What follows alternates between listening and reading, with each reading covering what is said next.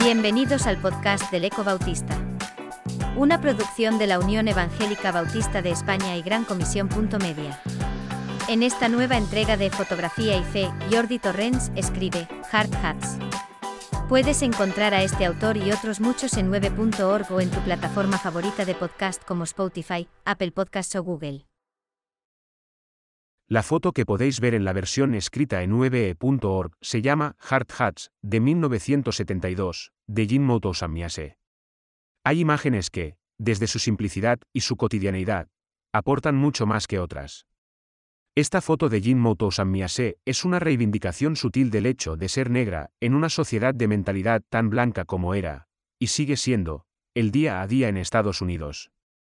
En 1986 esta fotógrafa dio un golpe sobre la mesa con el libro Viewfinders, Black Women Photographers, que era una doble reivindicación en la profesión de la fotografía desarrollada por mujeres negras desde mediados del siglo XIX, autoras silenciadas por una sociedad donde el racismo y el machismo campaban a sus anchas.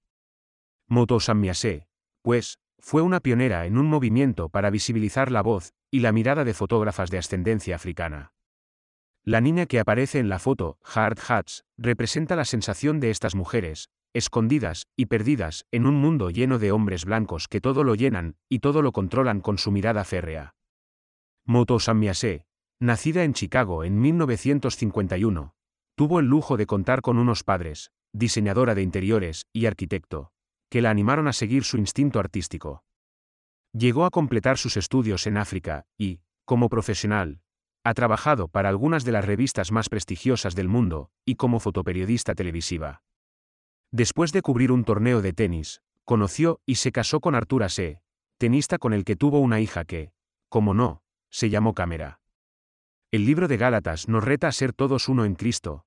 Ya no hay judío ni griego, no hay esclavo ni libre, no hay varón ni mujer, porque todos sois uno en Cristo Jesús, dice en Gálatas 3 y 28. Una visión moderna y más necesaria que nunca para superar el racismo y el machismo. Dios no distingue, no diferencia entre personas, y, como nos recuerda Hechos, de una sangre ha hecho todo el linaje de los hombres en toda la faz de la tierra. Motusamiase, desde su profesión y vocación, lucha contra la discriminación. No sabemos dónde mira la niña de su fotografía, pero tenemos claro que ninguna mirada a su alrededor se fija en ella.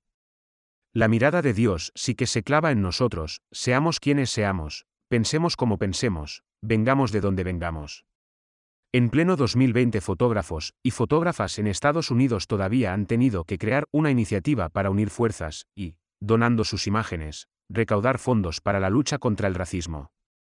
Sí, en 2020, cinco décadas después de que Moutussamia se nos desafiara con esa niña que parece querer salir de ese círculo tan blanco y tan machista.